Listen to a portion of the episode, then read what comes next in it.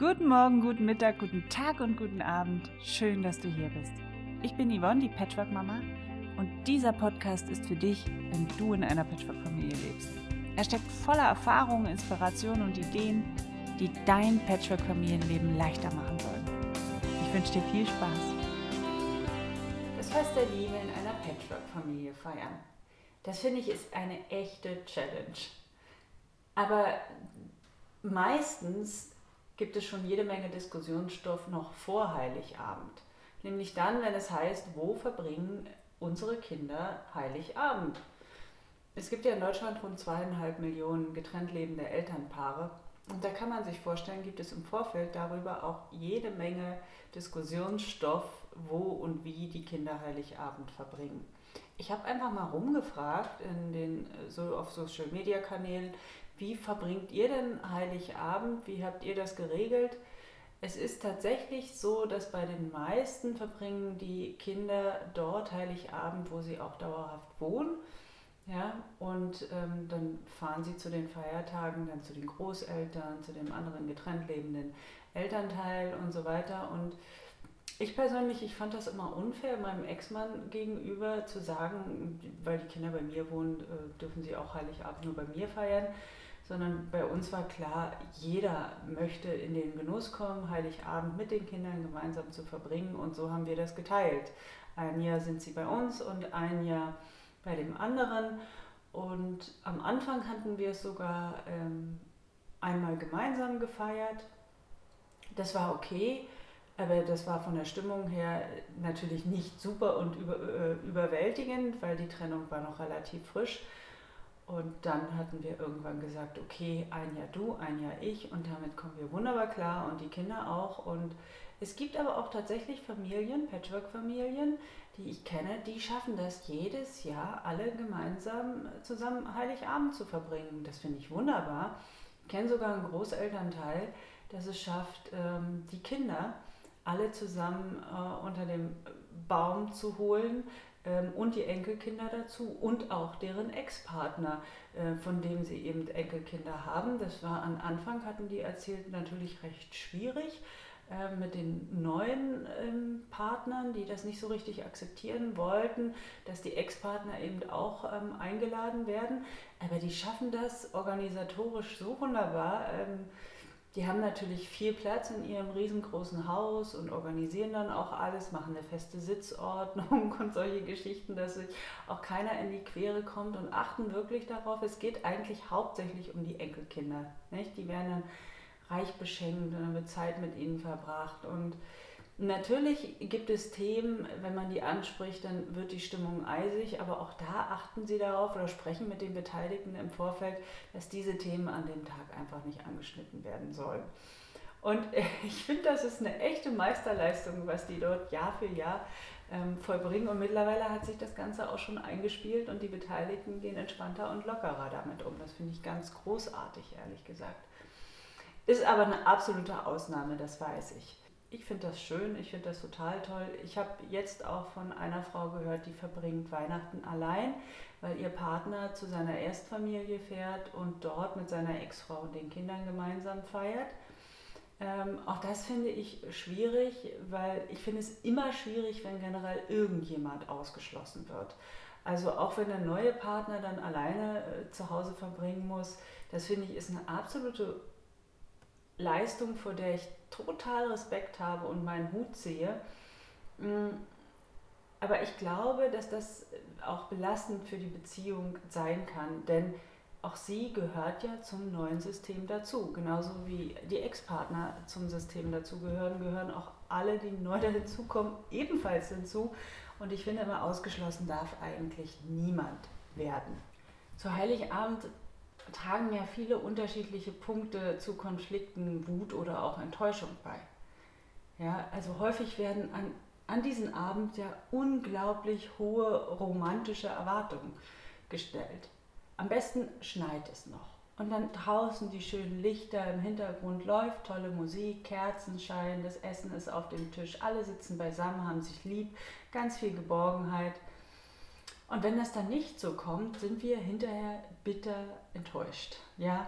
Und dann geht dieses Opfer-Täter-Spiel wieder los. Irgendjemand hat immer Schuld, weil der einen falschen Satz gesagt hat, schief geguckt hat, am Essen rumgenörgelt hat und so weiter. Die Tage vor Weihnachten sind meistens extrem hektisch. Da werden noch die letzten Geschenke eingepackt, da muss noch Kekse gebacken werden, dann muss äh, alles eingekauft werden für das Weihnachtsessen, das natürlich auch perfekt sein muss. Der Baum muss da sein, muss aufgestellt werden, die Weihnachtskarten müssen geschrieben werden, dann trudeln die ersten Pakete ein und du merkst, oh Mist, ich habe wieder Tante Elfriede vergessen, äh, die hat weder eine Weihnachtskarte noch ein Päckchen dieses Jahr bekommen und so weiter. Das ist enorm viel Stress, was wir jedes Jahr vor Weihnachten haben und den wir uns jedes Jahr vor Weihnachten machen.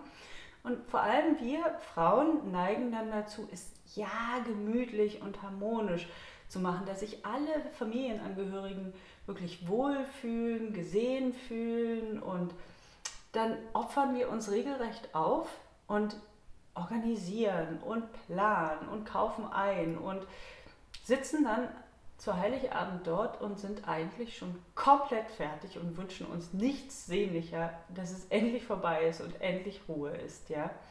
Und das ist eine Stimmung, die ist unglaublich schwer auszuhalten, sowohl für denjenigen, der alles organisiert und macht, damit es auch ja harmonisch ist, als auch für die anderen, die dazu gucken müssen die wenig Raum bekommen, sich daran beteiligen zu dürfen und die dann nachher auch so ein bisschen das Gefühl bekommen, ja, ich muss mich jetzt bedanken und Dankbarkeit zeigen, aber eigentlich fühle ich mich irgendwie gerade unwohl. Ein weiterer Punkt, der zu Streit führen kann, ist natürlich oder sind, sage ich mal, die etwas schwierigen Fragen, die vielleicht dann an diesem Abend gestellt werden. Es ist ja zu Weihnachten so, dass wir Eltern freuen uns, wenn die Kinder kommen oder vielleicht noch deren Kinder mitbringen und deren Familie. Und man will ganz viel Zeit mit ihnen verbringen und man interessiert sich für sie, was findet denn gerade in deren Leben statt und wie läuft es so. Und dann werden oftmals wirklich so brenzliche Fragen gestellt, was gar nicht bös gemeint ist, aber einfach Interesse halber. Wie laufen denn die Geschäfte? und nehmen wir mal an, die Geschäfte laufen gerade beschissen, dann braucht man sich nicht wundern, wenn die Stimmung gerade akut kippt.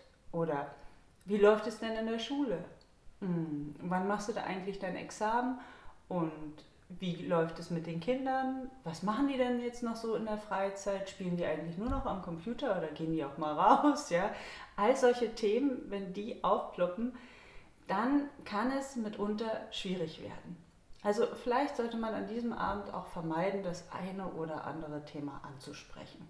Und was auch immer wieder spannend ist, ist, dass egal wie, wie lange sich Geschwister zum Beispiel nicht mehr gesehen haben, sobald sie zusammenkommen, tauchen ganz schnell wieder alte Muster auf. Zum Beispiel alte Geschwisterrivalitäten, die man eigentlich schon vergessen hatte aber jetzt, wo sie alle ringsrum am Tisch sitzen, plötzlich wieder da sind.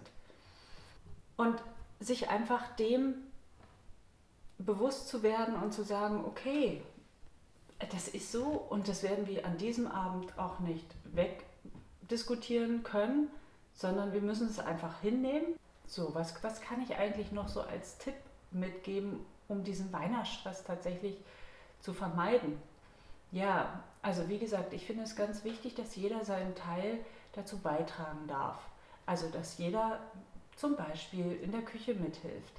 Und wer keine Lust hat, in der Küche mitzuhelfen, ja, der kann eben dafür sorgen, dass der Baum aufgestellt wird.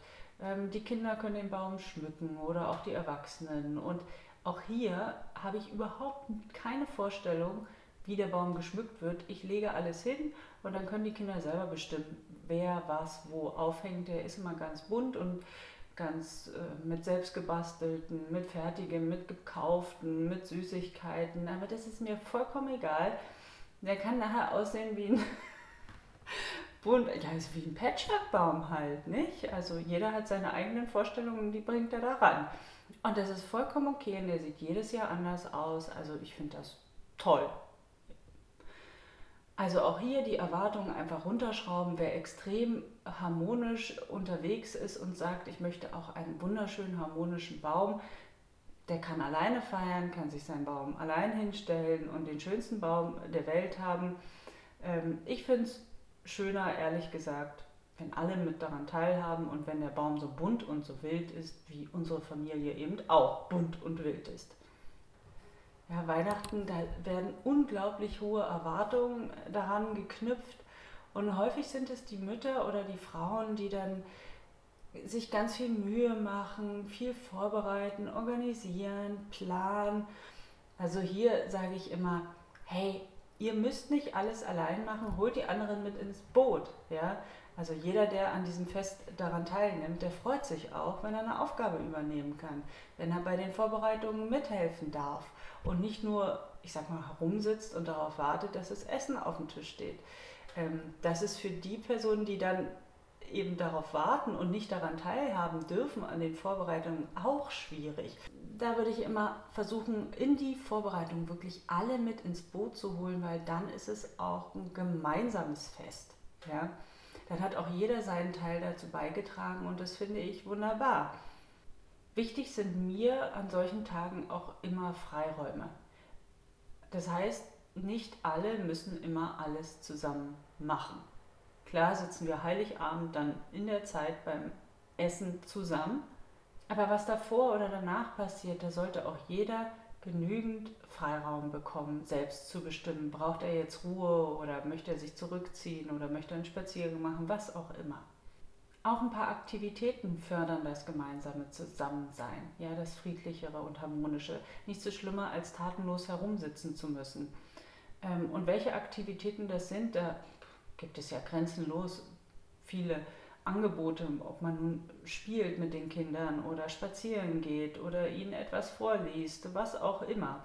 Ähm, zumindest Aktivitäten mit einplanen und dann kann jeder entscheiden, kommt er mit oder kommt er nicht mit. Und gemeinsame Aktivitäten schweißen auch immer ein Stückchen zusammen.